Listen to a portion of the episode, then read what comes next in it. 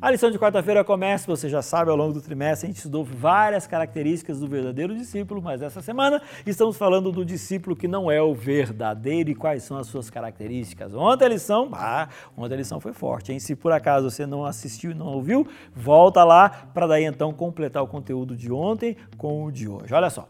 Em 2 Timóteo, capítulo 3, a partir do versículo 1, abre a sua Bíblia que o texto é longo, eu vou ler o seguinte: Sabe, porém, isso, nos últimos dias sobrevirão tempos difíceis pois os homens serão egoístas, avarentos, jactanciosos, arrogantes, blasfemadores, desobedientes aos pais, ingratos, irreverentes, desafeiçoados, implacáveis, caluniadores, sem domínio de si, cruéis, inimigos do bem, traidores, tá faltando fôlego aqui, hein?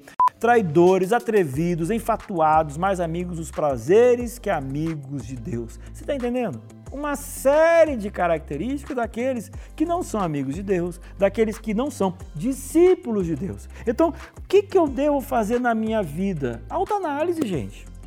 Uma reflexão. Sabe, tem muita gente que vive dando palpite na vida do outro. Tem um monte de gente que sabe tudo da vida do outro. Tem um monte de gente que sabe ter um, um, juízo a respeito da ação das outras pessoas, mas deixa de olhar para quem ele é.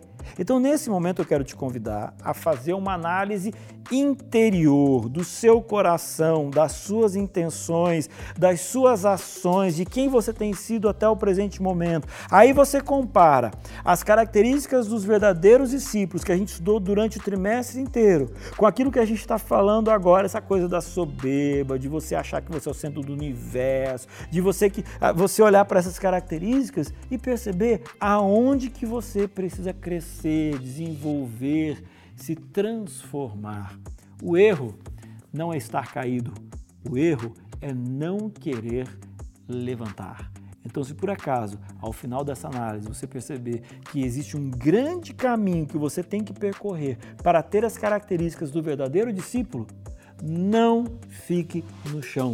Não tenha vergonha de Deus, mas estenda a mão e Ele vai te erguer para uma nova experiência com Ele. Deus te abençoe.